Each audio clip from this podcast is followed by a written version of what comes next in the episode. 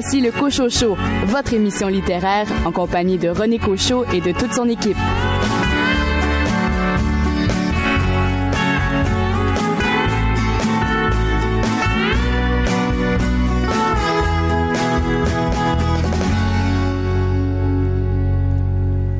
Bien le bonjour tout le monde, ici euh, René Cochot. J'espère que vous avez passé euh, une belle semaine, que vous avez fait aussi de belles lectures. Toute l'équipe du Cochot Show est bien heureuse de vous proposer euh, deux heures au cours desquelles vous aurez l'occasion d'entendre des entrevues et des chroniques qui, j'espère, vous feront plaisir et vous donneront l'envie de lire ce dont on vous parlera au cours des 60 prochaines minutes. Vous aurez au cours de la première heure un entretien avec Gisèle Roberge de Sherbrooke qui un livre qui a pour titre La saga d'une résiliente. Et pour cette euh, première partie d'émission, deux chroniqueurs, à commencer par Louis Gosselin. Louis Gosselin, vous avez lu un roman policier pour nous cette semaine. Il s'appelle L'Éclipse. Il est de Nora Roberts chez Flammarion, un livre de 500 pages. André Jacques, vous aussi, comme vous êtes auteur de romans policiers et spécialiste en littérature policière, vous avez choisi de nous parler d'un polar et ce d'un auteur d'ici. C'est Adolphus d'Hervé Gagnon, publié chez Libre Expression dans la collection Expression Noire. Bonne émission.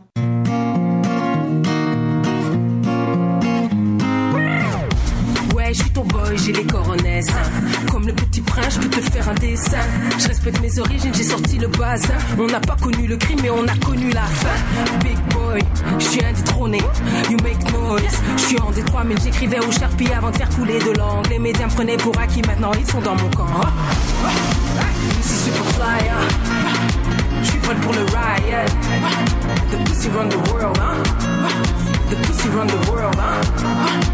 Ici super flyer. Je suis pour le riot. The pussy run the world, hein. The pussy run the world, hein. T'as pas fait au charme, t'as levé les mains? Je voulais pas ton cœur, alors j'ai pris le mal. Tu peux garder le fame, on fait pour les frérots. S, t'as el dinero. T'as pas fait au charme, t'as levé les mains? Je voulais pas ton cœur, alors j'ai pris le mal. Tu peux garder le fame, on fait pour les frérots. S, t'as el dinero.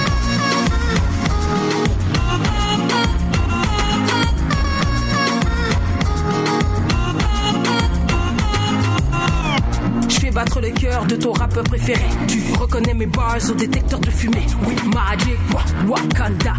I make you buff and scream. Murder. Tu crois qu'on a peur de l'eau, mais t'es le rat en bateau. Pirate sur les ondes radio. On va faire à Montréal ce que Drake? Fait à Toronto. Enlève les deux autovio. Levé de Victor comme tous les fachos. Ici super fly, hein. Je suis prêt pour le riot. The pussy run the world, hein. The pussy run the world, hein. Ici super fly, hein. Je suis pour le riot. The pussy run the world, hein. The pussy run the world,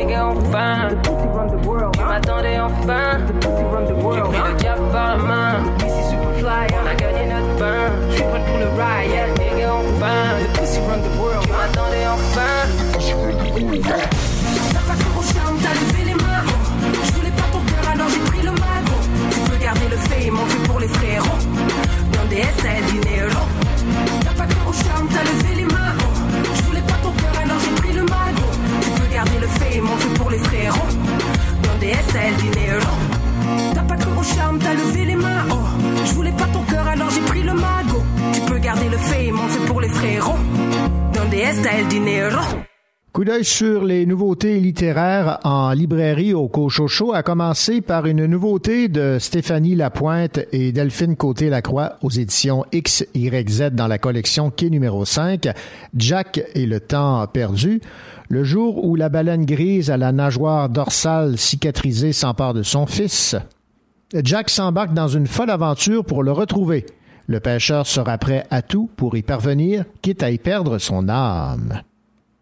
Une nouveauté très intéressante. Vous aurez d'ailleurs l'occasion d'entendre l'entrevue que m'a accordé Tristan Demers à propos de ce livre publié chez Urtubise, Astérix chez les Québécois, un Gaulois en Amérique. Depuis sa création en 1959 et fort de ses 375 millions d'exemplaires vendus, Astérix n'a cessé de fasciner les lecteurs de tous âges. Accueillant chacun des albums de la série avec enthousiasme, les Québécois se sont identifiés à ce petit village gaulois qui poursuit seul sa lutte contre l'envahisseur romain. Et nous terminons ce coup d'œil sur les nouveautés littéraires en librairie en écoutant Antoine Tanguay, éditeur chez Alto, nous parler du recueil de nouvelles de Christiane Vanet qui a pour titre Faune c'est un recueil, mais c'est extrêmement organique comme recueil. C'est-à-dire, vous avez là un personnage euh, principal qui s'appelle Laura, qui est une scientifique, et on va la retrouver euh, au fil des textes. Parfois, on va s'écarter un peu d'elle, mais euh, c'est très romanesque, si on veut, comme, comme recueil. On est à un moment assez étrange de, de l'existence humaine où, je dirais, l'animalité la nature se trouvent presque à prendre sa revanche. Et la frontière entre les humains et les animaux, elle est très extrêmement ténue, et elle va comme ça frôler euh, le fantastique, mais de façon euh, très contemporaine. On est dans, dans, dans un fantastique euh, ténu, mais, mais assumé avec une langue poétique, une réflexion sur l'environnement, sur les relations justement à, la nourriture. Il y a beaucoup de nourriture dans ce livre-là, au, au, désir premier, au, je dirais, au caractère brut de l'humain et de l'animal. c'est donc dans ce cas-ci, c'est ce qui m'a attiré vers ce texte-là. et puis, ben voilà, donc c'est une entrée en littérature euh, qui, je pense, est, très singulière et, assumée. Les premiers échos, c'est que les gens sont, frappés par euh, la singularité, justement, euh, de ce, de ce texte-là. D'abord, j'ai perdu des amis, j'ai perdu du temps. Ensuite, je t'ai perdu toi aussi. Pourtant, tu sais que dans ma vie, tu fais la pluie et le beau temps. Je sais plus comment les attraper, les mains qu'on me tend. Bien sûr que je voudrais m'arracher des bras de la solitude qui lassé trop souvent. Si mon cœur est en verre, comment voir à travers? Franchement, je sais pas moi-même ce que je ressens.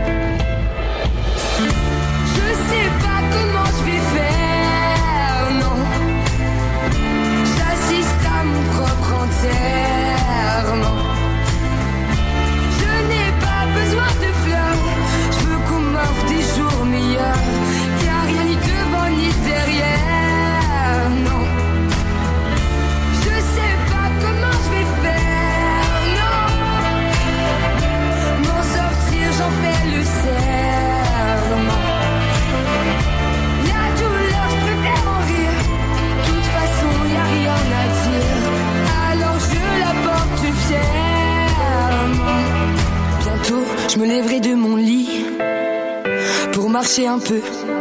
Adieu, jolie mélancolie. Je veux plus de toi dans ma vie, t'as trop traîné dans mes yeux. Mes yeux tatoués de nuit blanche se ferment pour toi. Des souvenirs en avalanche. Et c'est l'effet boule de neige qui me ramène dans tes bras. J'ai le cœur en hiver.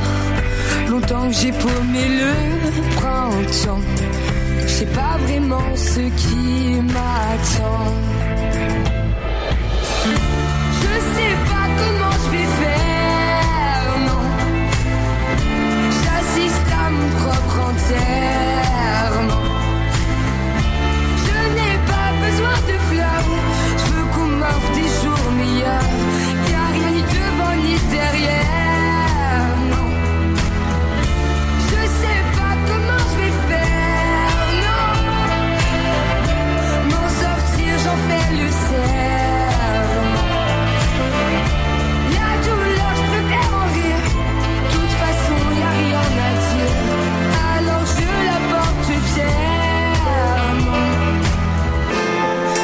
Moi si je vous ai lâché.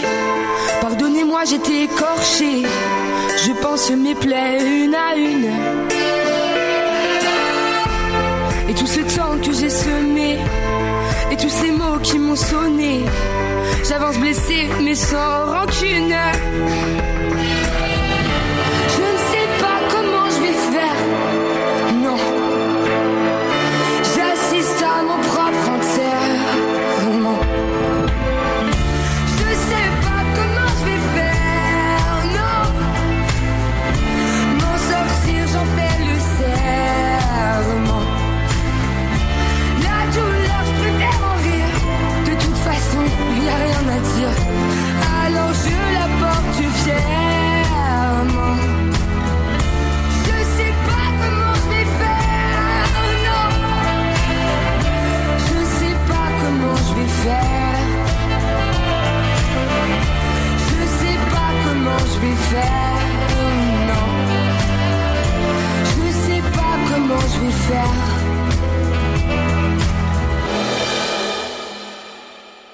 Chaque mois, les libraires indépendants nous font part de leur récent coup de cœur. Voici leur sélection pour le mois de novembre. À commencer par le choix de Julie-Marie Coutelier-Savard de la librairie du Soleil à Hall. Elle a choisi Les Petites Distances de Camille Benyamina et euh, Véro Cazot aux éditions Casterman.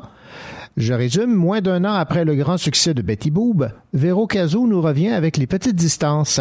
Les illustrations expressives aux couleurs pastel mettent en scène Max, un homme timide qui a l'habitude de passer inaperçu. Mais un jour, il se met littéralement à disparaître et décide de s'installer chez sa voisine, Léonie, qui est la seule à pouvoir sentir sa présence. Shannon Desbiens de la librairie Les Bouquinistes à Chicoutimi a bien aimé La Petite Russie de Francis Desharnais aux éditions Pau Pau. La Petite Russie est un élément qui m'était inconnu de notre histoire. Imaginez, un groupe de colons qui décide de former une commune. C'est avec un plaisir immense que je me suis plongé dans ce très immense roman graphique. Lorsque l'histoire et les personnages nous restent en tête quelques jours, c'est que c'est gagné. Vous ne serez pas déçus, croyez-moi. Que dit Chantal Fontaine de la librairie moderne à Saint-Jean-sur-Richelieu de ce nouveau roman de Mathieu Simard aux éditions Alto, Les Égrivements? Mathieu Simard saisit le caprice du temps d'une plume lumineuse. Il honore Jeanne qui, au soir de sa vie, part à la recherche de son susor empêtré dans l'oubli. C'est un roman plein de tendresse, au ton chaleureux, qui fait la part belle aux années qui défilent. Louise Chamberlain de la librairie L'Option à l'Apocatière a bien aimé, elle, Macbeth de Joe Nesbo aux éditions Gallimard. S'inspirant de la pièce shakespearienne du même nom, Nesbo réussit à transposer dans notre monde moderne les enjeux de cette tragédie. Le récit traduit efficacement l'opposition entre le bien et le mal, polar captivant qui nous tient en haleine jusqu'à son dénouement, et cela même si on connaît déjà l'œuvre théâtrale. Et finalement, le choix de Mathieu Lachance de la librairie Le Furteur à Saint-Lambert, Cher Donald Trump de Sophie Sierre et Anne Villeneuve aux éditions Les 400 coups, un livre jeunesse. Anne Villeneuve et Sophie Sierre nous offrent avec Cher Donald Trump un magnifique album rempli d'ironie. Dans ce livre, un petit garçon ne s'entend tellement pas avec son grand frère qu'il ne veut plus partager sa chambre avec lui. Le petit frère écrit donc des lettres à Donald Trump pour lui expliquer qu'il est d'accord avec sa position sur le prolongement du mur entre le Mexique et les États-Unis. Les murs nous éloignent au lieu de nous rassembler et on ferait mieux de se rassembler autour de bons bouquins comme celui-ci pour le comprendre. Voilà donc pour le choix des euh, libraires indépendants pour le mois de novembre. Les petites distances, la petite Russie, les écrivements, Macbeth et cher Donald Trump.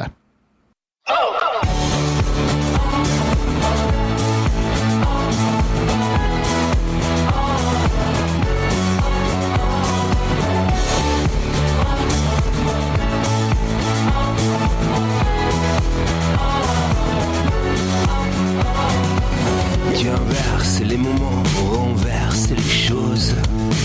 Tu renverses les moments, inverses les choses. Tu ne connais plus le nom des fleurs du jardin. Tu ne connais plus le nom des fleurs. Tu te rappelais pourtant de tout.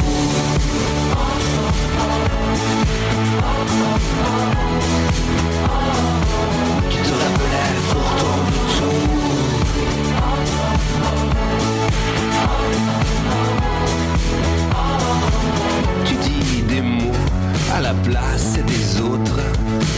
Tu dis pourquoi sans même dire un mot. Tu ne connais plus le nom des fleurs du jardin. Tu ne connais plus le nom des fleurs. Tu te rappelais pourtant de tout.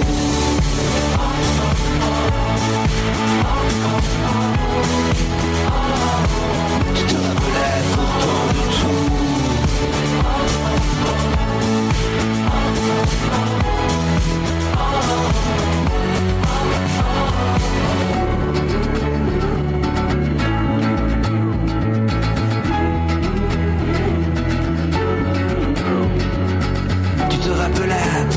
De tout, mais à la fin de plus rien du tout. Tu te rappelais pourtant de nous, mais à la fin de plus rien.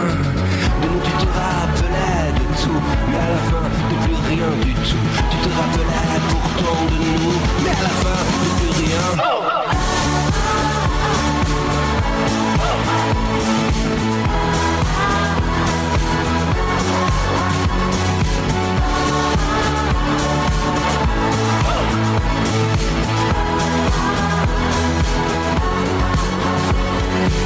Tu renverses les moments, l'inverse, tu chemises. À la place,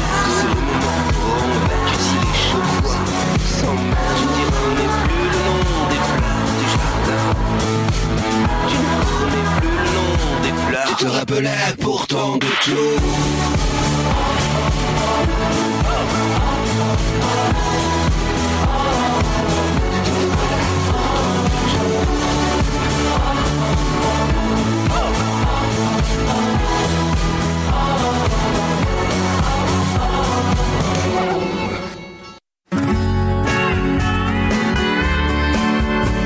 Voici le Cochocho, votre émission littéraire en compagnie de René Cochot et de toute son équipe.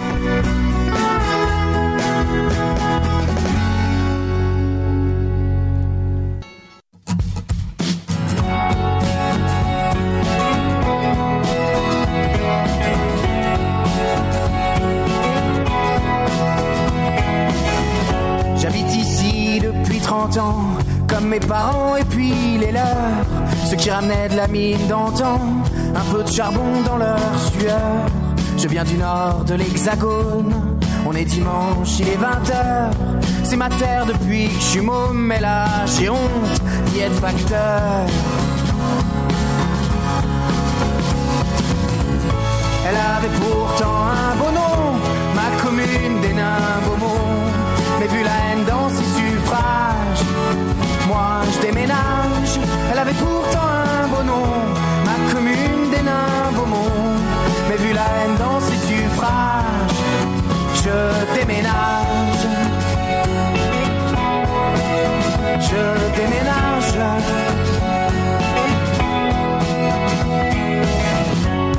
sous la terre de l'hécatombe. Je pense à mon grand-père enterré. Il doit se retourner dans sa tombe, lui qui peut plus déménager. Je préfère qu'il reste dans le noir, comme l'étaient ses ongles à la mine. Et je suis pas sûr qu'il voudrait voir flotter le drapeau bleu marine.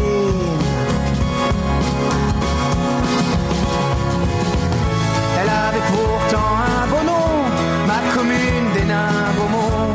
Mais vu la haine sur ses visages, moi je déménage.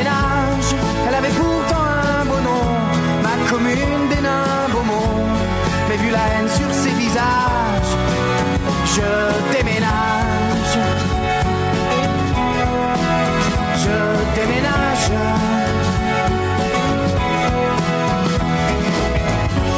Je suis rien de plus qu'un petit facteur qui va au marché le mardi, est très observateur. Quand je cligne de l'œil, je photographie.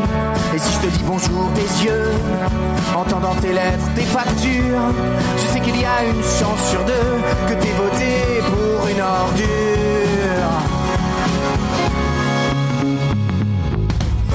Elle avait pourtant un beau nom, ma commune des nains Beaumont. Mais vu la haine dans le voisinage, moi je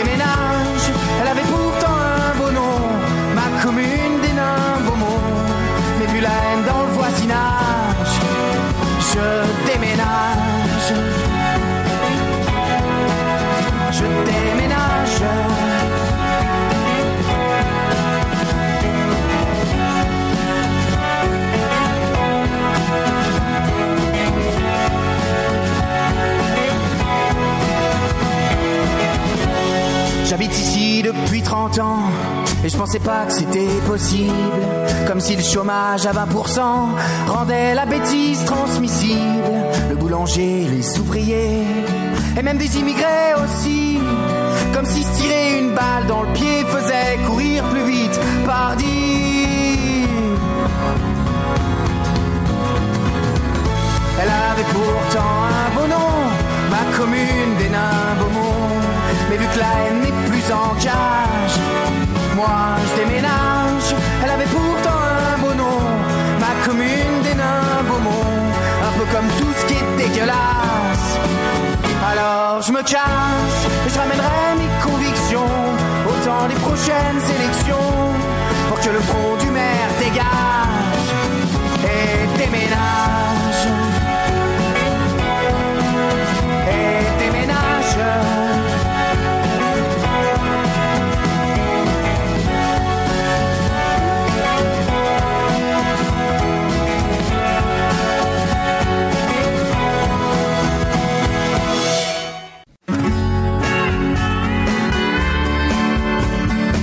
N'a pas peur de prendre quelques livres pour les lire, évidemment.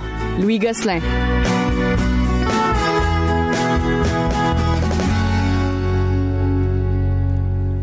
Bien le bonjour, Louis Gosselin. Bonjour, René. Nora Roberts, numéro un au palmarès du New York Times, ça part fort. Ça part fort. Et le titre du euh, roman dont vous nous parlez cette semaine, L'éclipse. L'éclipse, euh, Nora Roberts, euh, ça a l'air de rien, mais est rendue à près de 200 livres publiés dans 25 langues. C'est quelque chose. Elle a écrit dans tous les styles, du roman policier au roman d'amour. Elle a tout essayé dans sa carrière. Euh, cette fois, en mai dernier, elle a lancé le premier tome d'une série qui s'appelle Abîme et ténèbres, et ce premier tome porte le titre Éclipse. C'est un roman apocalyptique. Euh, L'histoire est assez simple au départ. Il y a un virus inconnu au jour de l'an qui se propage rapidement d'un être humain à un autre dans plusieurs pays parce que les gens infectés prennent l'avion et euh, dans tous les pays, soudainement, il y a, il y a un virus et donc tout le monde est malade, la grippe, et etc. Donc, euh, en quelques semaines, il y a le tiers de la population qui a succombé à travers la planète et à partir de là, ben, à New York, on suit la survie de plusieurs personnages. Euh, peu à peu, l'auteur nous amène dans un nouveau monde où certains humains ont des dons de magie, s'en servent pour le bien ou pour le mal. Alors puis, il y a une prophétie qui arrive et pour créer encore plus de mystères. Bref, c'est c'est une saga qui commence. On ne sait pas encore quand le tome 2 va sortir. Mais si vous pensez à Hunger Games, si vous pensez à, à des séries de films comme ça, ça ressemble un peu, c'est apocalyptique. C'est est-ce qu'il va y avoir euh, un gouvernement qui va diriger Ouais, et ouais, que ouais. les gens vont vouloir renverser? On sait pas trop à ce moment-ci. Mais si vous êtes amateur de divergence et des films dans le genre, ben Eclipse va vous plaire. C'est un roman qui nous fait euh, frissonner quand on pense qu'un virus pourrait détruire le monde en quelques semaines. Et le pire, René, c'est que ça se peut. Ben oui, ça se peut. ça se peut. C'est, ça le pire en lisant ça. Du mon Dieu, c'est de l'imagination d'auteur, mais ça se peut.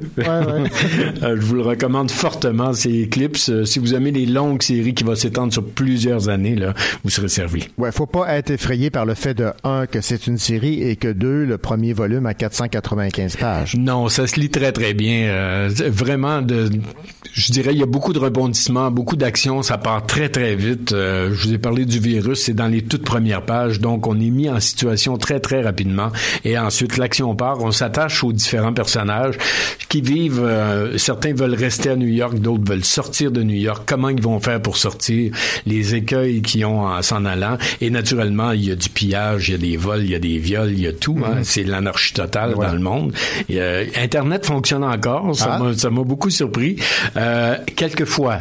On- des fois, on a un fil, il n'y a, plus- y a plus personne qui peut euh, euh, mettre des choses sur Internet. On peut pas alimenter Internet, mais ce qui existe déjà est parfois accessible. Ah, Alors, c'est très, très intéressant. Le, un virus a décimé le tiers de la population. C'est la chronique de l'an 1. L'éclipse, Nora Roberts, rappelons-le, publié aux éditions Flam- Flammarion Québec, numéro 1 au palmarès du New York Times, si ça ne vous surprend pas. Ah, pas du tout. Merci Louis Gosselin. Merci, René.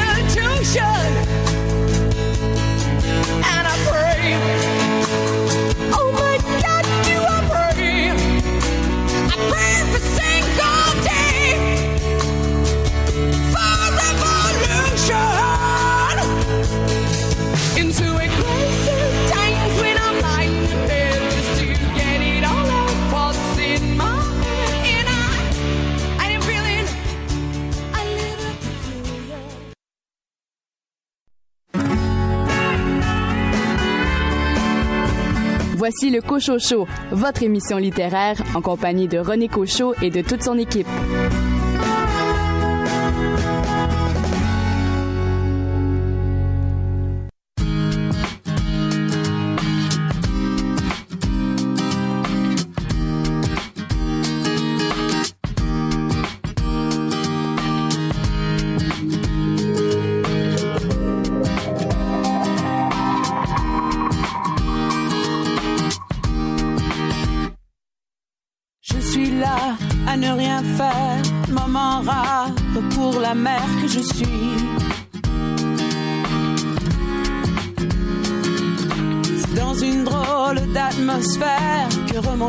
de toi, mon ami. Et je me dis qu'il te faudrait prendre le train et que moi je brise mon quotidien pour une fois. On se rencontre pour un peu distraire ce temps qui nous sépare de plus en plus. Le temps nous sépare.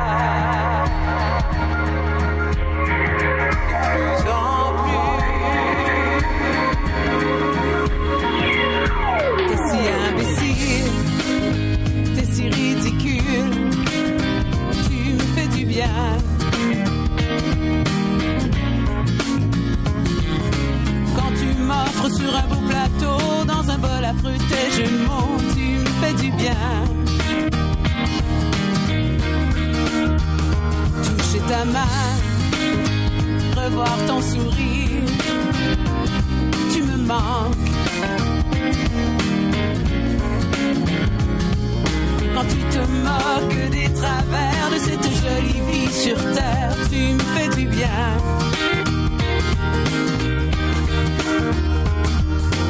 Ici tout va pour le mieux, le train-train bat son plein à toute vapeur.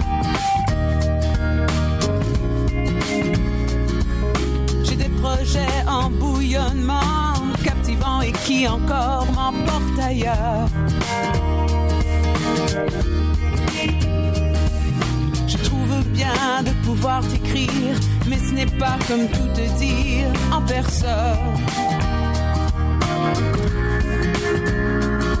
Il nous faut maintenant faire des extraits pour se parler de plus près, comme avant.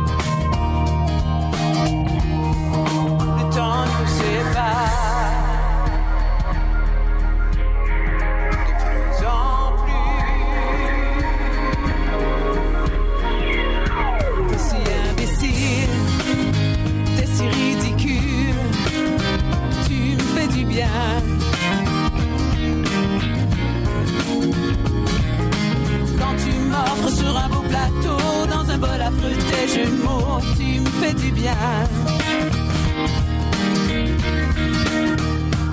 Toucher ta main, revoir ton sourire, tu me manques.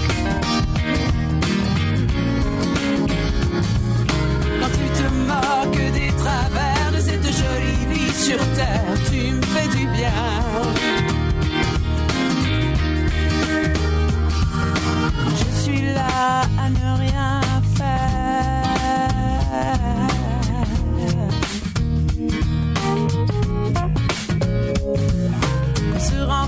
Pour un peu distraire.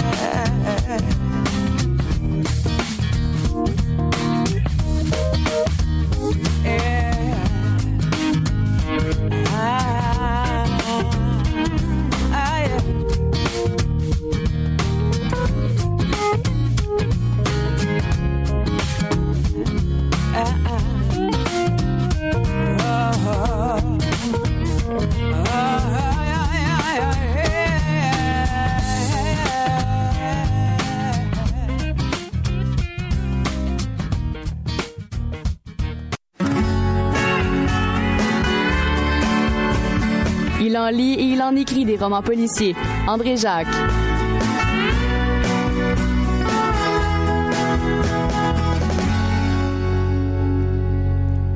André Jacques, bien le bonjour. Bonjour René. André, vous nous avez euh, régulièrement euh, parlé de la qualité euh, de l'œuvre de l'auteur estrien Hervé Gagnon et voilà qu'il est de retour avec son célèbre Joseph Laflamme chez Libre Expression avec cette fois Adolphus. Adolphus, qui est le sixième roman. C'est une série de polars historiques, un genre que j'aime beaucoup, qui se déroule dans le Montréal de la fin du 19e siècle. Dans le cas présent, c'est en 1893 et cette fois-ci, Hervé nous entraîne euh, dans l'univers du cirque de cette époque, évidemment, qui était quand même assez différent du Cirque du Soleil d'aujourd'hui. Ouais. Alors, je replace peut-être le personnage de Joseph Laflamme. C'est un journaliste pour le journal La Patrie. Alors, ça comment Au début, euh, on a un prologue où on parle d'un meurtre qui a eu lieu en 1833, j'y reviendrai, et Joseph Laflamme décide d'aller au cirque avec ses amis, donc avec sa fiancée Mary O'Gara, qui est une petite Irlandaise qui a déjà été prostituée et que la flamme a sorti de ce vilain métier.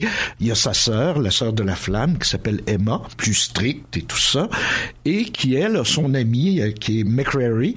McCrary, qui est un ancien officier de Scotland Yard. Alors, on visite le cirque, et au moment où tout le petit groupe sort, on s'aperçoit qu'il y a eu un double meurtre, celui d'une femme qu'on trouve qui a été étranglée, mais qui a ensuite été éventrée. Euh, le- les, pathologistes vont découvrir qu'on a arraché son fœtus, qu'on a complètement dévisagé à coups de hache. Une hache, justement, qui était exposée euh, dans une vitrine euh, dans le cirque qui avait servi en 33 à un meurtre. Et euh, ah oui, le, le deuxième cadavre, bon, c'est le mari de la dame euh, qui a été lui étouffé par un peu comme par un ours dans le fond, et ce qui va expliquer que rapidement on, on va soupçonner l'homme fort du cirque, l'espèce de souleveur d'altère, qui Ouais, est ouais. une espèce de géant euh, un peu primate, euh, et tout ça qu'on va le soupçonner rapidement. Donc euh, la flamme arrive, il est le premier sur les lieux, et évidemment, curieux comme il est, il va décider d'enquêter pour son journal et faire des, des, des recherches, tout ça. Peu de temps après, il va y avoir un deuxième meurtre, euh, cette fois d'une prostituée dans une ruelle, qui ressemble un petit peu, bon, on l'a défigurée, mais c'est pas avec une hache, on l'a, euh, elle a été euh, égorgée aussi, mais pas avec un couteau qui coupe beaucoup. Alors, on, on- la flamme assez rapidement se dit, ouais, il y, a, il y a des ressemblances, mais il y a aussi beaucoup de différences. Ça pourrait être un copycat, là, c'est-à-dire euh, quelqu'un qui ayant, comme il y a eu beaucoup de d'articles de, journaux qui, qui copient un, Un peu, copiste. un copiste. Ça va être une enquête extrêmement difficile. Euh, il- face à lui va se dresser un adversaire tenace et je dirais particulièrement teigneux, euh, qui est l'inspecteur Lafontaine, le chef de police du, poste de la rue Sainte-Catherine, qui est un gros balourd euh, méchant, vicieux, qui déteste la flamme. Donc là, il, il se retrouve face à ce Lafontaine qu'il déteste, face aussi, on le sent continuellement, face aux religieux, euh, à la religion, parce que là aussi, dans le journal, il attaque souvent la religion, il est un peu, il est assez anticlérical et tout ça, puis il se moque un peu d'eux. Alors c'est un bon, un très bon roman d'Her- d'Hervé Gagnon. Ceux qui, ceux qui suivent la série vont retrouver le personnage avec plaisir, mais je pense que quelqu'un qui n'aurait pas lu les cinq précédents se, euh, pourrait facilement embarquer dans Adolphus sans problème. Euh, la reconstitution de Montréal, bon, elle est toujours aussi précise, aussi nette. On se promène d'une rue à l'autre. On voit ici que Hervé Gagnon une formation d'historien, de muséologue.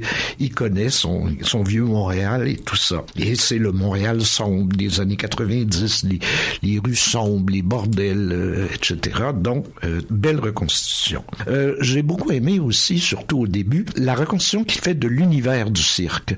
Le cirque qui était à cette époque quelque chose d'assez fabuleux, avec, il y avait d'une part mélange de prouesses, des écuyères qui, qui faisaient de, de la gymnastique sur des chevaux, un peu comme dans Cavalia aujourd'hui, et aussi, bon, des, des, des hommes forts qui soulevaient des poids gigantesques. Des femmes à barbe. Oui, des femmes. Mais aussi, c'est ça, il y avait le côté aussi freak show, euh, le côté où on montrait des, des monstres, euh, des femmes à barbe, des, des, des, siamois liés par le crâne, etc., ou par le bassin. Alors, et, et des bon, le- l'homme le plus maigre du monde, euh, l'homme le plus du monde, etc. on en mettait beaucoup. Bon, les diseuses de Bonaventure et tout ça. Ça me rappelait des souvenirs, pas des souvenirs de mon enfance, mais des choses que ma mère me contait.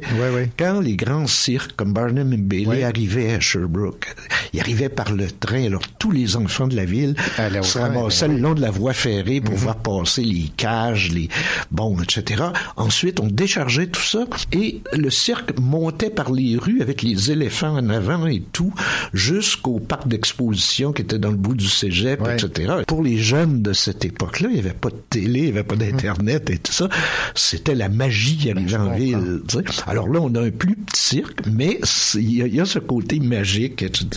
Alors c'est un, un très bon polar historique, un bel exemple de polar historique. Je dirais le polar historique est souvent la reconstitution de ce qu'on appelait le, le roman d'enquête traditionnel, c'est-à-dire la première forme que prit le roman policier avec Conan Doyle. Avec, euh, alors on retrouve ici les, les, les ingrédients, si vous voulez, de, de ce de ce roman policier traditionnel, c'est-à-dire le, le héros qui n'est pas un policier, mais qui est très intelligent, qui est plus intellectuel, etc. La police un peu bébête euh, et tout ça, avec un faire-valoir. Vous avez ici McCrary qui fait, bon, qui est un ancien de Sco- Scotland Yard, qui, euh, qui assiste toujours la flamme, et un style qui est toujours agréable à lire. Euh, Hervé Gagnon écrit bien, et il utilise, je dirais, qu'il pousse, je dirais, sa reconstitution historique jusqu'au point d'écrire un peu, d'utiliser la technique des feuilletons du 19e siècle. Les feuilletons qui, en France et ici au Québec aussi, est publié, bon, c'était des romans qui étaient publiés par tranches dans les quotidiens, dans les journaux. Alors, une des techniques, c'était qu'à la fin de chaque chapitre, on laissait le lecteur, en, les, personnages en suspens. Tu sais, ça pouvait être l'orpheline qui, qui était sur le bord du ravin, euh, qui se tenait ouais, par ouais, les griffes, euh, que, que lui arrivera-t-il, tombera-t-elle, etc. Paf, on arrêtait là, puis ça forçait le lecteur à à racheter le journal le lendemain. Donc, il utilise cette technique-là, souvent des fins de chapitre où il nous relance, tu sais, puis tu dis, ah ben oui, mais, fait que là, tu recommences le chapitre suivant, t'es vraiment Efficace, pris, hein? c'est efficace et c'est, agréable. Hervé Gagnon, Adolphus euh, chez Libre Expression, en fait, Expression Noire. Oui, c'est Libre Expression qui a une collection polar qui s'appelle Expression Noire. André Jacques, merci beaucoup. Merci René.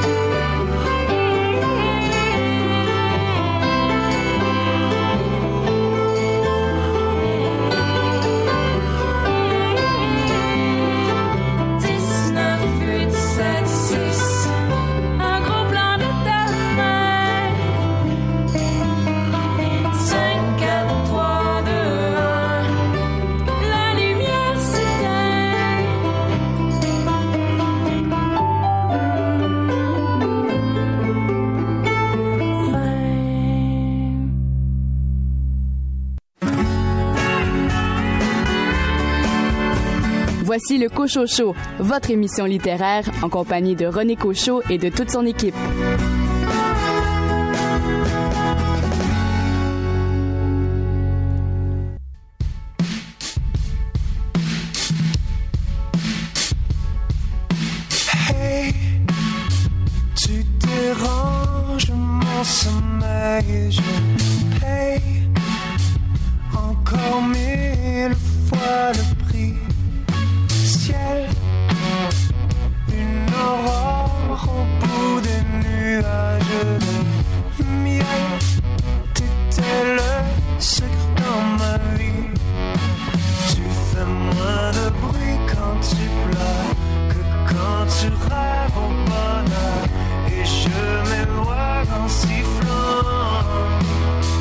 Je suis innocent.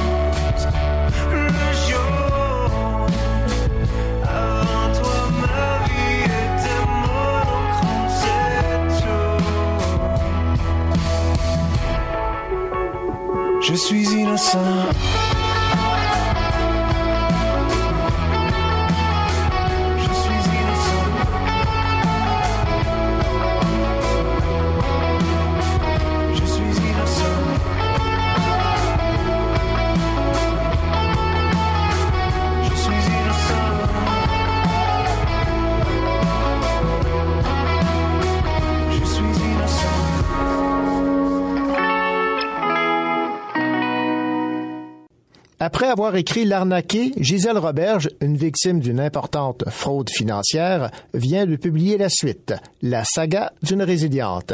Je me suis entretenu avec cette dernière qui me rappelle dans un premier temps ce qu'elle décrivait dans son premier ouvrage, L'arnaqué. L'arnaqué parlait surtout des, euh, des fraudes financières. Et euh, c'est l'histoire de deux femmes dont je fais partie, alors qui ont perdu des, des sommes gigantesques, des millions de dollars. Et je ne suis pas la seule. Nous sommes 1600 investisseurs euh, qui ont été fraudés euh, à ce moment-là. Alors moi, comme euh, j'ai dû écrire, j'ai dû marquer roman parce qu'à l'époque, c'était pas public. Donc j'avais changé tous les noms.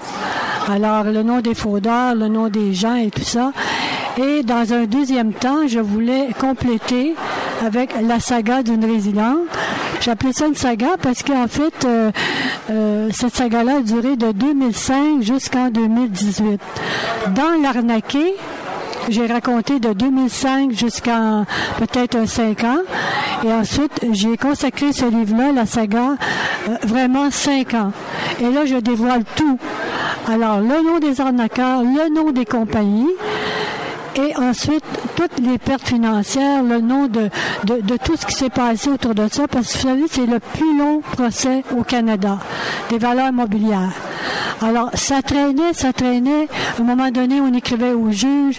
J'ai même écrit à M. Trudeau pour qu'il se passe quelque chose. Et ce procès-là, je ne sais pas si c'était un hasard. Quand j'ai envoyé mon livre à M. Trudeau, deux mois après, le procès était fini. Alors moi, je voulais vraiment terminer ça parce que à un moment donné, il faut tourner la page. Hein?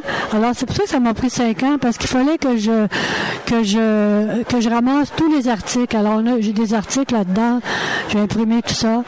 Et puis, euh, je suis très heureuse d'avoir terminé. C'est comme en arrière, mais maintenant, je vais en parler. Lorsque vous vous êtes lancé dans la rédaction de l'arnaqué et de la suite la saga d'une résiliente, vous aviez comme objectif d'éveiller les consciences, dénoncer cette fraude? Euh, moi, je voulais dénoncer parce que euh, je me suis dit, je ne me tais pas. Il faut vraiment parler parce qu'il y en a encore des, des, des arnaqueurs. On entend justement ici sentir là, qui se sont fait prendre des gens. Alors moi, mon but, c'est premièrement de me libérer, mais d'aider les gens parce que je donne des trucs là-dedans. Comment déjouer une fraude? Alors, je trouve ça important que les gens lisent, qu'ils soient à l'affût même. Au téléphone, on a des, des, des appels. Ensuite, même sur Internet, on en a toujours. Vous écrivez au jeu également, c'est important pour vous de vous identifier là, comme, comme victime. Là. Ben moi, je dis pas que je suis une victime. Parce que lorsqu'on écrit, on se libère, on ne devient pas une victime. Mais je voulais le dire en jeu, parce que pour moi, c'est important. tu sais. C'est ça, c'est un récit. Dans ce que là, c'est un roman. Il y a une différence. Qu'est-ce que vous aimeriez que les gens retiennent de ce récit qui vient tout juste d'être publié, la saga d'une résiliente? Moi, ce que je veux que les gens retiennent, c'est que dans la vie, lorsqu'on a une épreuve, on peut ne rien faire, on peut agir ou fuir. Alors moi, j'ai décidé d'agir. Et puis d'aller souvent jusqu'au bout, ben, on, on a nos limites quand même, on a chacun nos forces. Alors, c'est ça que je veux que les gens retiennent. Il faut aller jusqu'au bout, se battre et, et ne rien, ne jamais baisser les bras. On s'est rencontrés, j'étais plutôt fragile. Les étoiles s'enlisaient dans la forme de nos yeux. J'étais bien usée de mensonges fabuleux. Et tu m'as enlevé des profondeurs des creux. Mais je t'ai averti, des monstres se cachent au fond de mon cœur qui se mue en moi. Mais libre d'esprit, en secret je prie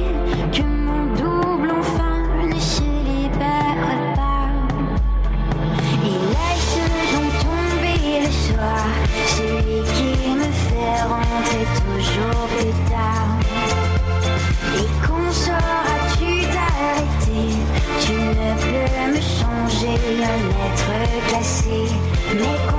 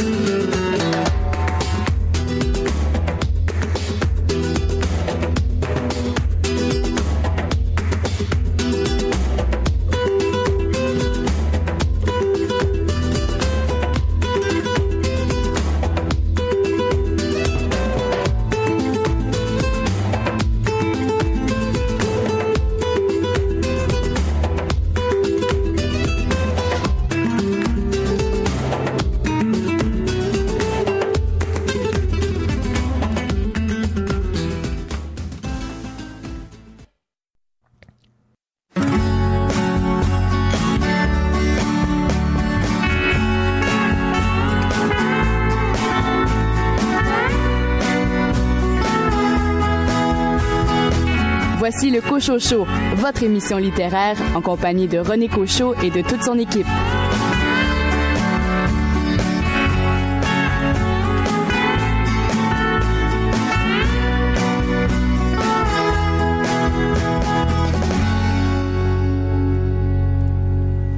Bienvenue à cette deuxième heure du Cochocho, votre rendez-vous littéraire. Ici euh, René Cochot, je vous accompagne pour encore 60 minutes. Au cours de cette deuxième partie, vous aurez l'occasion d'entendre l'entrevue que m'a accordée Tristan Demers euh, concernant son livre Astérix chez les Québécois publié aux éditions Urtubise. Un livre très intéressant, où Tristan Demers fait entre autres le parallèle entre les irréductibles gaulois qui résistent à l'invasion romaine et les irréductibles québécois qui résistent à cette mer anglophone nord-américaine. Deux chroniqueurs pour euh, compléter cette euh, deuxième partie d'émission, à commencer par notre spécialiste en bande dessinée et en livre illustré, David Lessargagnon. David, vous avez choisi un livre on ne peut plus intéressant cette semaine. Ça s'intitule Moi, ce que j'aime, c'est les monstres.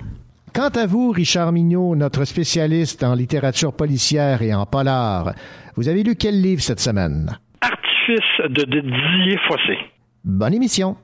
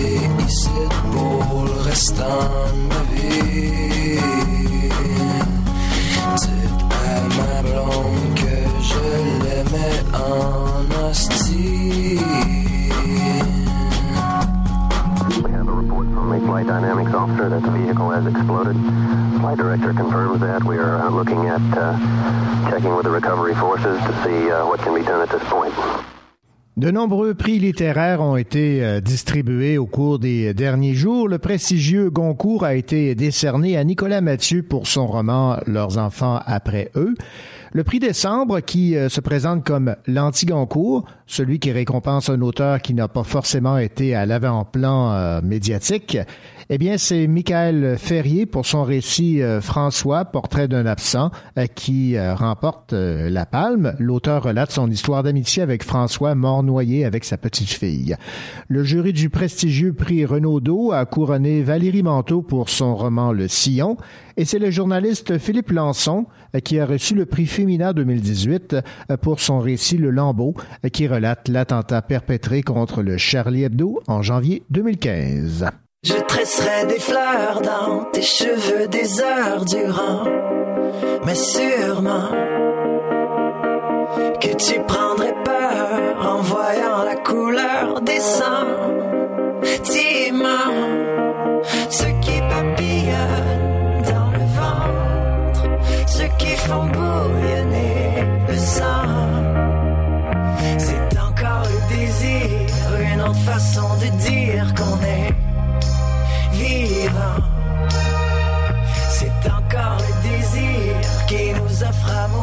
si joliment. Pour un rien, on se donne tout. On sait trop bien à quoi on joue. Et nos mains sauront comment jouer le jeu des sentiments.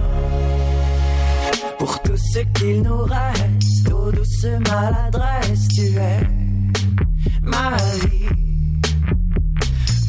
Ce qu'il nous reste, une poignée de gestes purs et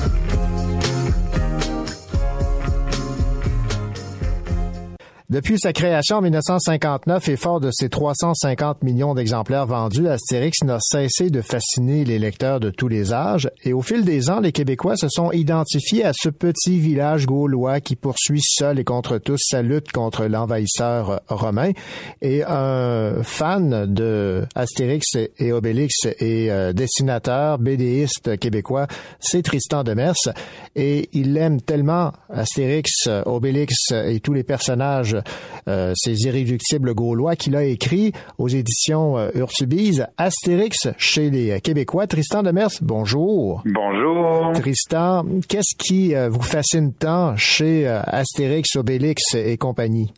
Ce qui me fascine, en fait, c'est l'histoire du Québec récente, moderne, le Québec en mouvement. Astérix devient un peu le prétexte pour moi. Alors, c'est pas tant le fait que j'avais envie d'écrire un livre sur Astérix, oui, mais sur la relation particulière qu'on entretient au Québec, parce qu'on est des villages. On est, on fait partie d'un gros village gaulois d'Amérique de par, je dirais, la récupération qu'on en a fait du combat de résistance politique nationale, linguistique et ainsi de suite. J'avais envie de comprendre le pourquoi et le comment. Est-ce que vous avez été surpris de découvrir tous les, liens qui euh, unissent le Québec au monde créé par Goscinny et Uderzo? Ben, en fait, le livre, plus je le faisais, plus ça a été deux ans et demi de boulot. C'est allé plus large que ce à quoi je m'attendais au départ. C'est-à-dire qu'il y a tout un volet politique, évidemment, avec de vieilles caricatures. Il y a aussi des de plusieurs ténors des mouvements souverainistes à l'époque qui ont récupéré ce discours-là pour promouvoir l'option. Il y a ça d'une part. Mais je me suis rendu compte aussi que ça allait plus loin que ça. Par exemple, en publicité, on utilisait Astérix pour vendre euh, les mérites de l'aluminerie Alcan dans les années 60. Mhm. Astérix et Obélix devenaient un peu les porte-parole de l'Alcan. On a eu euh, les biscuits Whippet qui ont été vendus par Astérix. On a eu du Coke Diet euh, dont la promotion se faisait avec Obélix et Céline Dion dans les mêmes spots publicitaires. Donc, c'est de mariage improbable. Mais en même temps, Astérix, c'est dans notre langage populaire. hein, quand on dit il est tombé dedans quand il était petit, quand on parle euh, la maison des fous dans les douze travaux d'Astérix, euh, où justement on essaie d'appeler à Revenu Québec au Canada, puis on se retrouve dans un, une spirale de faites le 2, l'étoile, attendez, une petite musique. Bon, c'est un peu ça dans le fond, c'est la maison des fous, ça fait partie de nous autres. Ah, c'est c'est de toute beauté. Et ce qu'on découvre également, c'est que euh, Goscinny et Uderzo étaient quand même assez près des Québécois. Ils aimaient euh, le peuple québécois. Oui, il venait souvent à quelques occasions. Il y a eu des. Bon, évidemment, Goscinny est décédé en 77, mais par la suite, Uderzo est revenu beaucoup. Alors moi, je me suis tapé des entrevues avec Jean-Pierre Coallier ou Pierre Marcotte, parce que quand il venait au Québec, il faisait la tournée des gros shows de variété euh, euh, sur tous les réseaux. Alors, ça nous donne des documents d'archives intéressants pour voir un peu ce qu'il en pense de notre village à nous, d'irréductibles. Et puis, euh, il y a eu des belles surprises. Par exemple, euh, sur le plan des archives visuelles, il y a une grande photo dans mon livre d'un d'un défilé du Père Noël du tout début des années 70 sur le boulevard Charret à Québec, où là, on a des gros chars allégoriques avec les personnages d'Astérix en papier mâché plus ou moins réussis, mais c'est assez rigolo. Donc, ce genre de photos-là, ben, c'est ce qui fait que ce livre-là, on le parcourt en le feuilletant comme ça, que c'est un voyage dans le temps. Ce ne sont pas que des mots, euh, c'est aussi de belles images pour, euh, pour accompagner, pour habiller le propos. Ce qui me surprend aussi, c'est que vous l'avez mentionné, vous avez dû euh, négocier évidemment euh, les droits de publication, de reproduction de des personnages euh, associés à Astérix. Et dans les publicités que vous notez dans votre livre Astérix chez, les Québécois, il y a quelques reproductions qui sont plus ou moins heureuses. Mais ça, c'est la même époque, voyez-vous, où on décidait de prendre une toune des Beatles, on faisait un 45 tours qu'on enregistrait la nuit en transformant les paroles sur le coin d'une table en français chantées par les paronnets ou je ne sais trop. C'est un peu la même époque où tout le, toute la notion de, de, de, de, de droits acquis ou non, de d'utilisation de, la marque et de licence protégée n'existait pas. Ce qui est fou, c'est qu'on est revenu à, à ça autrement. C'est-à-dire que maintenant, ça existe, il y a des cadres, il y a des avocats, mais à cause du web, on ne respecte pas plus finalement. Puis tout le monde reprend et recopie des tunes, des images, à qui mieux mieux. Alors, on s'est donné juridiquement, juridiquement les outils pour protéger ça, mais technologiquement, technologiquement on l'a perdu, on ça nous file entre les doigts. Alors c'est un perpétuel recommencement. Je pense que, alors c'est drôle de voir des, euh, des, des produits dérivés d'Astérix dessinés un peu tout croche, sans que la, ben, ça c'était ici, mais c'était ailleurs dans le monde aussi, hein. C'était partout comme ça. Il y avait bien sûr les produits euh, officiels, mais il y avait bien de la copie, évidemment, qui prouve que qu'Astérix était puissant. Oui, et évidemment, vous, à titre de BDiste, d'auteur et de créateur, vous aviez ce, souci d'aller chercher ces droits de reproduction. là. Oui, oui, on a travaillé de connivence avec euh, à Paris avec euh, les éditions Hachette et Albert René, et puis je sais que toute l'équipe du DERZO a donné son son accord et euh, la bénédiction au projet, a vérifié avec nous les maquettes, s'est assuré d'une facture visuelle qui est conforme à l'esprit Astérix. Ce qui fait que ce qu'on a dans le fond pour la première fois, c'est un livre d'Astérix qui nous ressemble, mais approuvé par l'équipe là-bas. Donc c'est un vrai produit Astérix officiel, si on veut, mais avec nos notre histoire, nos propos, puis nos images à nous en plus. Alors c'est ça le, le cadeau que j'offre aux gens pour Noël, parce que bon, je m'amusais hier, je l'avais en main pour la première fois, c'était le lancement, donc je le feuilletais, puis je me disais ben voilà, c'est aussi c'est un bel objet qu'on conserve, qu'on prend le temps de feuilleter, et on peut lire les chapitres dans l'ordre ou dans le désordre. Ça c'est amusant, mais ça fonctionne par thématique. Est-ce que les gens qui euh, connaissent plus ou moins l'univers d'Astérix et euh, Obélix euh, vont y trouver leur compte parce que évidemment on fait référence aux personnages mais c'est surtout la- l'aspect politique, l'aspect social qui s'y trouve là. Mais c'est-à-dire que si on aime Astérix, tant mieux. On découvre par Astérix le Québec en mouvement de ces années-là jusqu'à aujourd'hui. Et puis si on n'aime pas tant Astérix, mais qu'on s'intéresse à notre histoire, je pense que des deux côtés, on peut euh, se satisfaire. Et puis là, on va par le prétexte d'Astérix, comprendre aussi dans quel univers on était, parce que c'est tout le mouvement social et des, euh, projets d'option d'indépendance et d'autonomie québécoise dans les années 60, 70, 80 qui ont récupéré l'image d'Astérix et du Gaulois d'Amérique. Alors, on s'en est servi. Euh, des fois, c'était payant, d'autres fois, ça ne l'était pas, parce que euh, c'est vrai parce que, savez-vous, même la dernière campagne électorale, à deux reprises, en regardant le, le- le- les candidats ou euh, bon les, les débats et tout ça, on, euh, on est revenu encore avec l'idée du village gaulois, etc. Donc, je me dis, ben, aïe, c'était là il y a quatre ans pour les élections provinciales il y a quatre ans aussi, je me souviens que c'est là où moi, dans ma tête, les choses ont, germé. Je me suis dit, aïe, on parle encore de, je me sens ça fait 35 ans, 40 ans qu'on parle, qu'on est le village gaulois. Vous savez, le premier, premier discours qu'a fait René Lévesque en 77 à l'Élysée à Paris, parlait d'Astérix et je l'ai mis dans mon livre. Le verbatim est vraiment là, mot pour mot, phrase pour phrase. Euh, D'autres euh, politiciens ont récupéré la chose et puis on en parle encore euh, régulièrement. Ça c'est clair, ça revient constamment. Tristan Demers, à, à quel personnage êtes-vous le plus proche? Astérix, Obélix, Panoramis, Assurance Tourix, Idéfix? Hey, je me suis rarement posé cette question-là. Euh, c'est drôle que j'en parlais avec ma fille la semaine passée, qui a 9 ans, qui a une vieille défi, c'est le petit chien. Il y a quelque chose d'attendrissant là-dedans. Euh, je suis peut-être plus près d'Obélix. Heureusement, c'est pas pour le tour de terre. Mais je suis un épicurien. Euh, je suis quelqu'un d'un peu théâtral. Bon, j'ose croire que j'ai... euh, parce que c'est pas, une- c'est pas, lui dans le couple, euh, la tête, la grande, le, le cerveau, c'est Astérix, on est d'accord, dans le couple d'amis, dans la camaraderie. Euh, mais il y a quelque chose en moi. Je dois être un peu des deux. Le côté structuré, je sais pas, je me pose, c'est vrai, hein, ça pourrait, on pourrait faire même un test avec ça, êtes-vous plus, plus Astérix ou plus Obélix? Le cartésien, c'est Astérix. L'émotif et le, le, le gros bourru, là, qui est plus, euh, qui, est- qui est le l'épicurien, hein, qui est un foodie, comme on dit maintenant, ben, c'est, c'est Obélix. Alors, je dois être un peu des deux, c'est pour ça que le livre fonctionne. Mon yin et mon yang est là, là, se retrouve dans ces pages-là. Tristan Demers, merci beaucoup pour euh, cette entrevue. Je rappelle le titre de votre livre Astérix chez les Québécois, un Gaulois en Amérique, publié aux éditions Urtubise. C'est très gentil. Merci à vous. Au revoir. C'est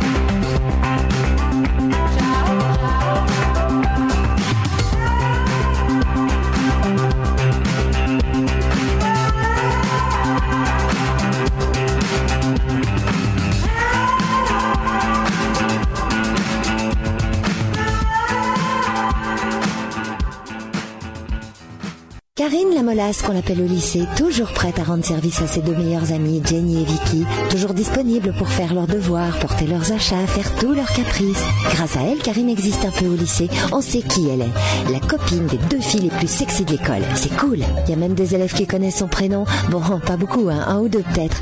Puis un jour, elle a croisé Albin qui lui a donné confiance en elle. À cause de Vicky, Karine a soupçonné Albin d'être un tueur en série, alors que c'était même pas lui, mais son meilleur ami. Oh, quelle ironie. Maintenant, Karine, elle a changé de look. Elle chante dans le groupe des Albinos, elle est admirée par toute l'école et elle enregistre dans un studio professionnel. Et tout ça sans faire de sale coup. Parce que Karine, c'est une fille bien. Karine, elle sait ce qu'elle veut et qui elle est. Molas Oh non, ça c'est bien fini.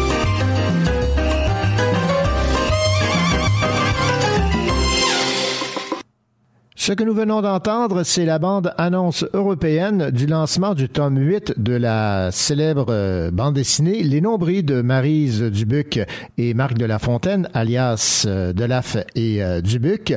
Le lancement a eu lieu officiellement le 8 novembre. C'était à Paris. Évidemment, Marise et Marc auront l'occasion de rencontrer leurs fans québécois après leur tournée de promotion en Europe. On a bien hâte de jaser avec eux de ces nouvelles aventures de Vicky, Jenny et euh, Karine. Parlant de bande dessinée, dans quelques instants, vous aurez la chronique de David Lessard-Gagnon, libraire à la coop de l'Université de Sherbrooke, qui revient au Cochocho pour parler de romans graphiques et de bande dessinée. Et euh, cette semaine, le choix de David s'est porté sur le roman graphique Moi, ce que j'aime, c'est les monstres, publié aux éditions Alto.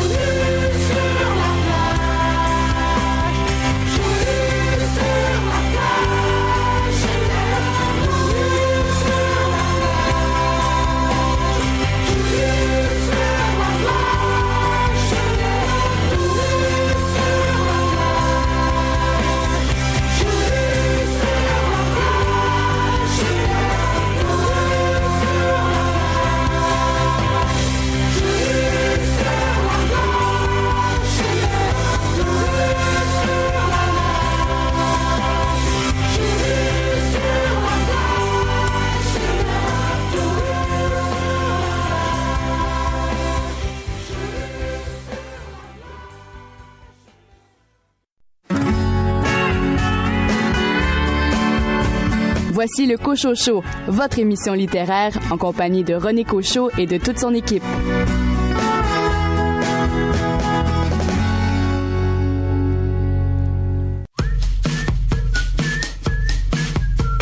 Je suis pas dans ta tête, je suis pas dans ton corps, ni dans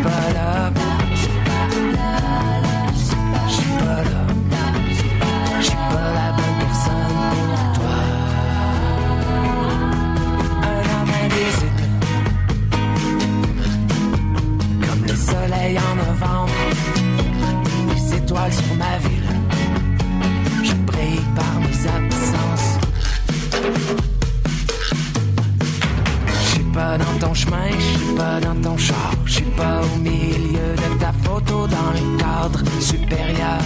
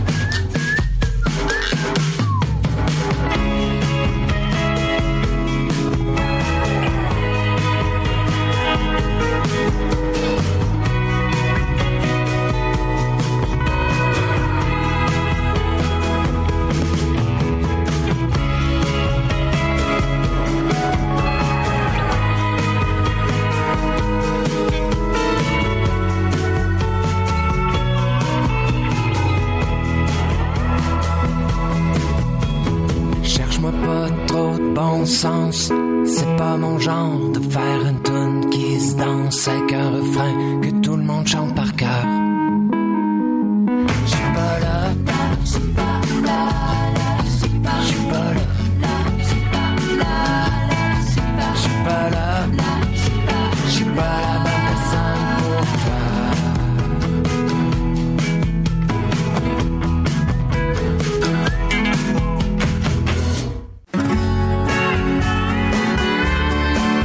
Pas besoin de lui faire un dessin pour qu'il vous parle de BD. David Lessard-Gagnon.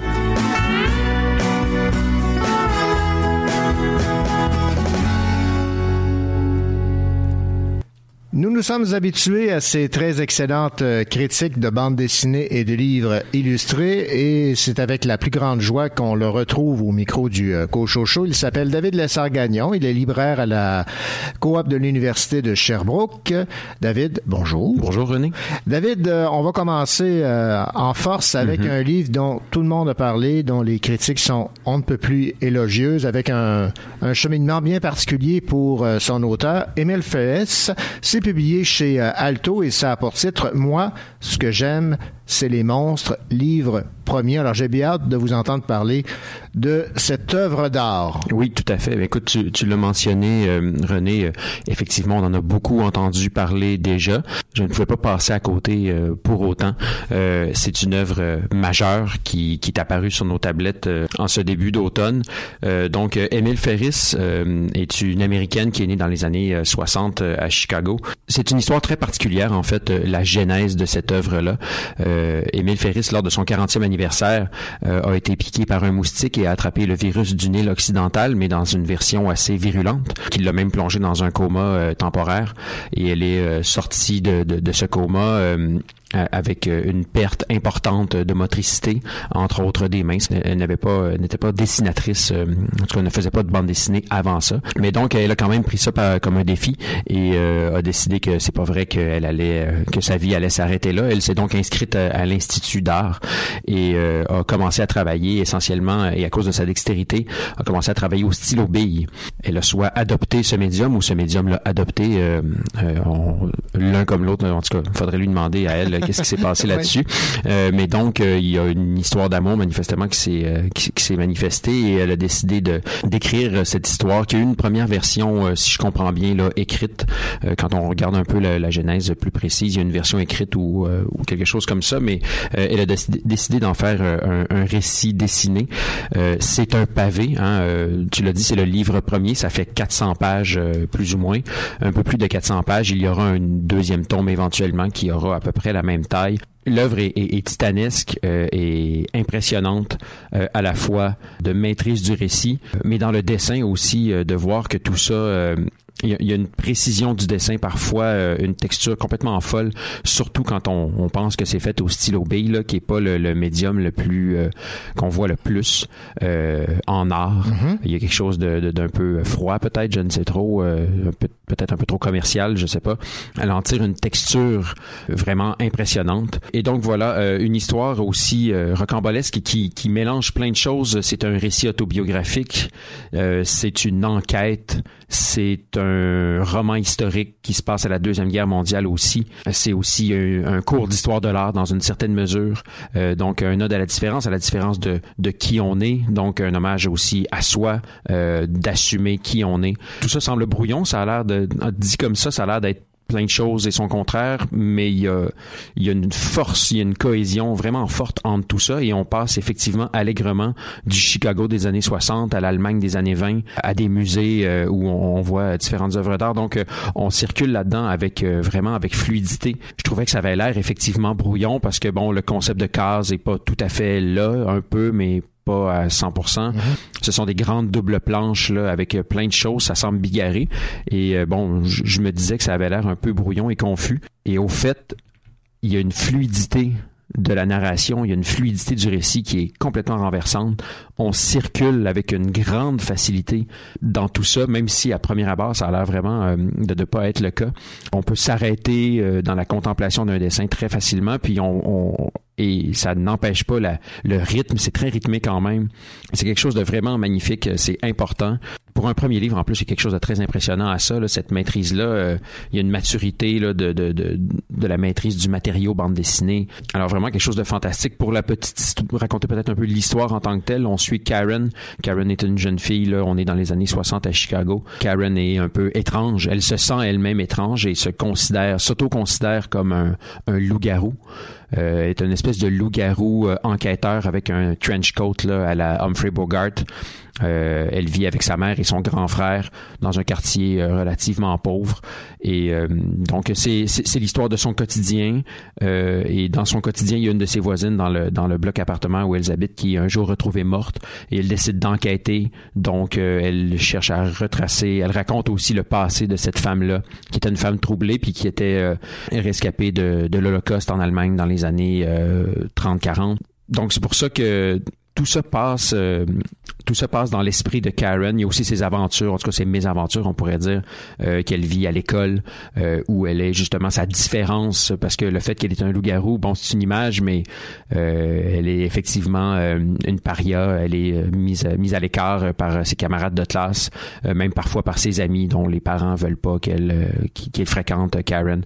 Un livre magnifique. Je ne peux que vous inviter fortement, euh, peu importe votre euh, votre amour de la bande dessinée ou pas, euh, il faut jeter un coup d'œil à ça. Il faut il faut il faut le lire. Il faut le lire véritablement. Un incontournable, c'est euh, effectivement de toute beauté et on a déjà hâte de, de lire la suite parce que c'est le livre premier de Moi, ce que j'aime, c'est les monstres de Emile Ferris, publié chez Alto. Merci David Lessard-Gagnon. Ça me fait plaisir.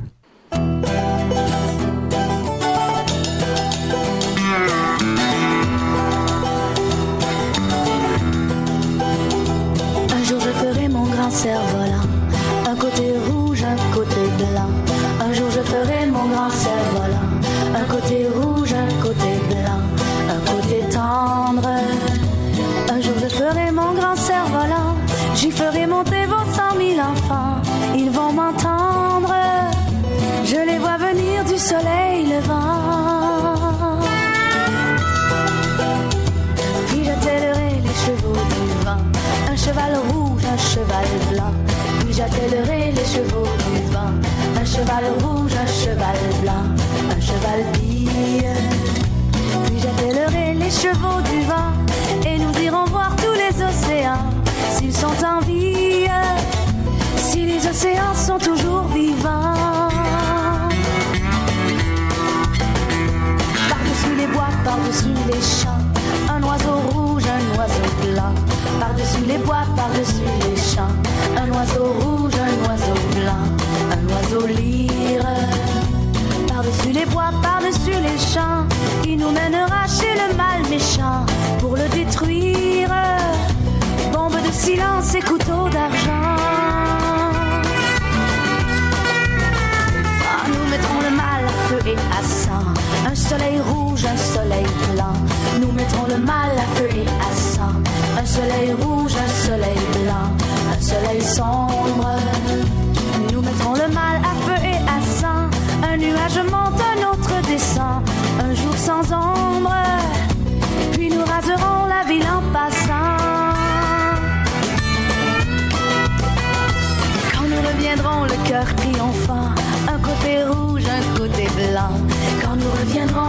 Triomphant, un côté rouge, un côté blanc, un côté homme. Quand nous reviendrons le cœur triomphant, alors vous direz ce sont nos enfants. Et quel est cet homme qui les a menés loin de leurs parents? Je remonterai sur mon cerf-volant un matin rouge, un matin blanc. Je remonterai sur mon cerf-volant un matin rouge, un.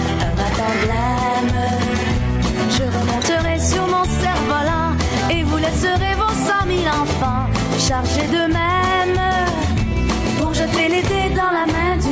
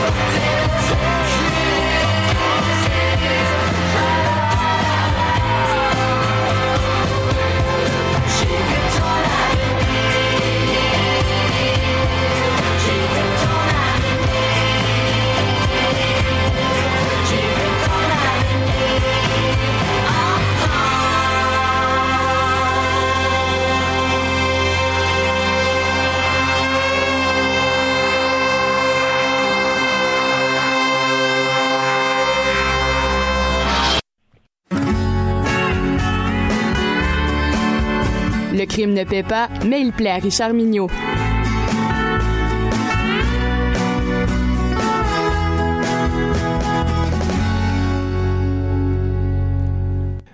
Richard Mignot, vous êtes euh, fidèle au poste pour nous faire part de vos coups de cœur littéraires en matière de polar et de romans policiers. Et cette semaine, vous nous arrivez avec Artifice de Didier Fossé et c'est publié aux éditions Flamand Noir.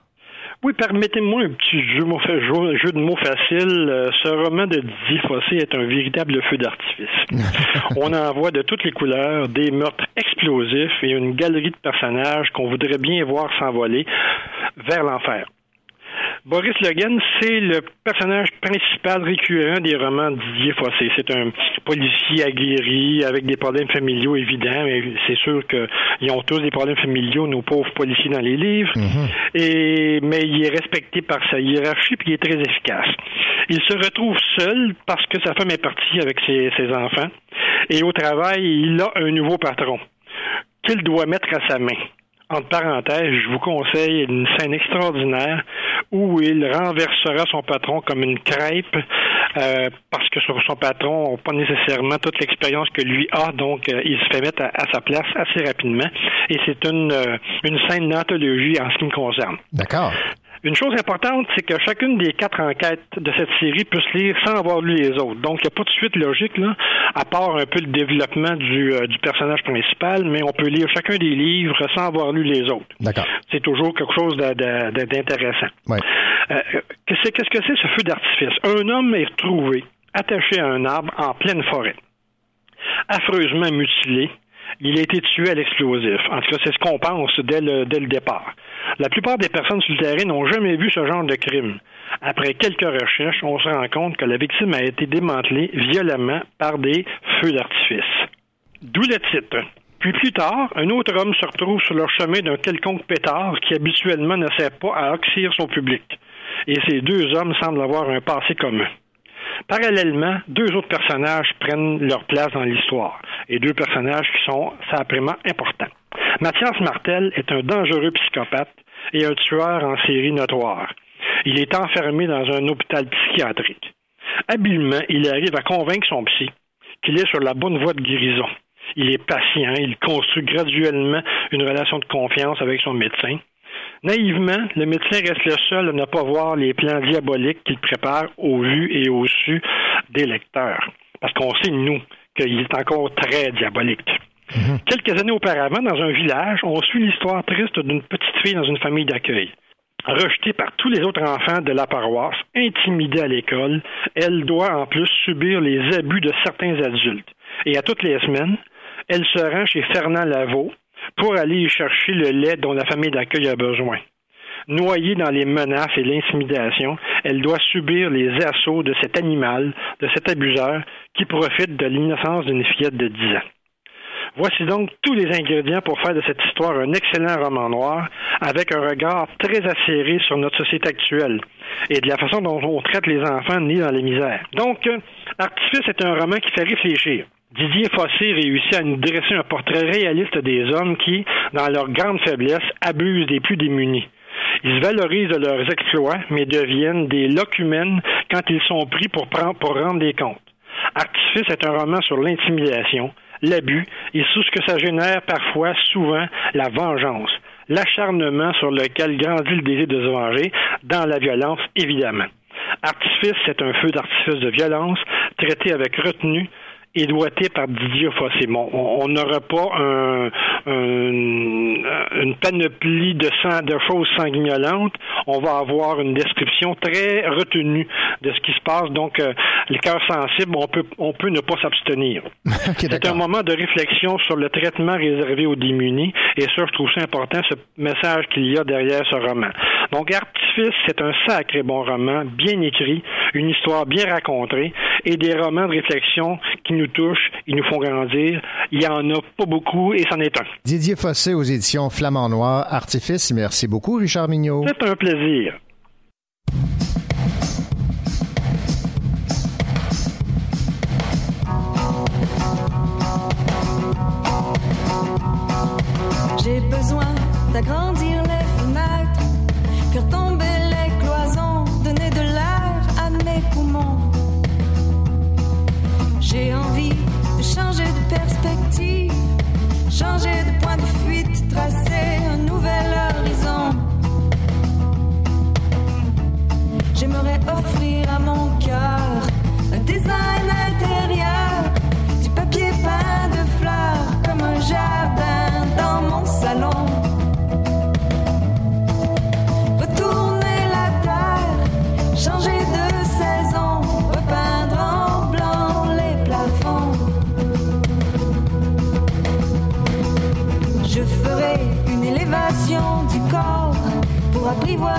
Les courbes et les lignes qui me dessinent encore.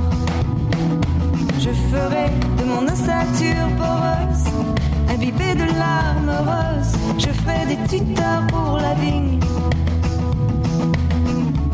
J'aimerais offrir à mon cœur un design intérieur, du papier peint de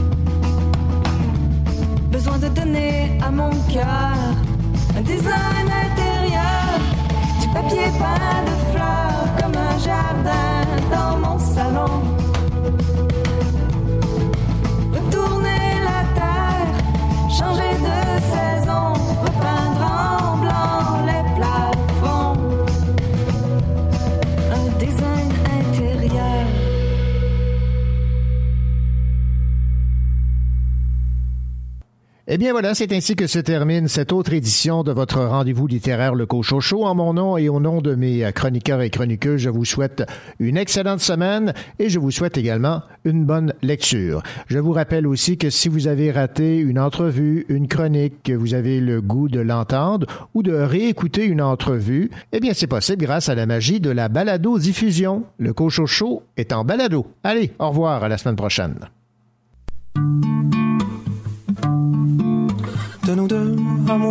Qui baillera le premier, qui se jettera le dernier à flot, qui boudra, qui sera le saoulé, qui effacera la craie du tableau, et qui croira encore que tout ça vaut le coup, qui cherchera des poux invisibles, qui de nous, amoureux, reprendra ses flèches pour les lancer sur une autre cible. La mer est calme, je la regarde. Et j'attends les remous, les grands l'âme et les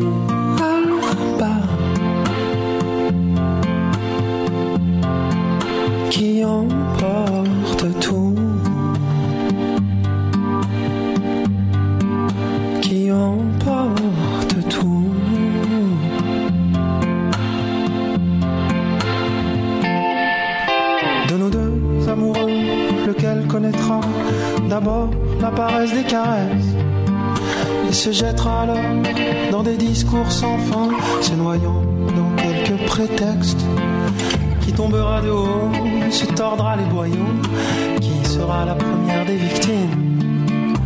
Lequel de nous deux amoureux prépare en secret le grand crime?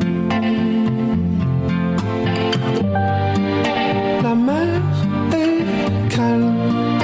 je la regarde. J'attends les remous,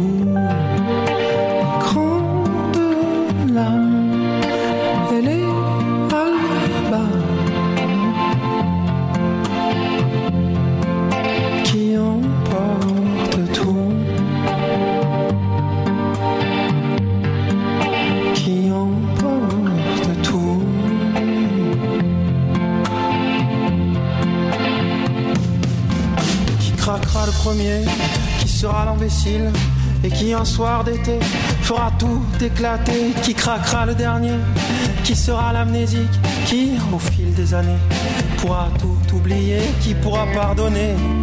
Et puis l'éponge passée après quelques années et les épaules tassées qui dira c'est assez, qui aura le courage d'avouer que tout ça n'était qu'un grand mirage.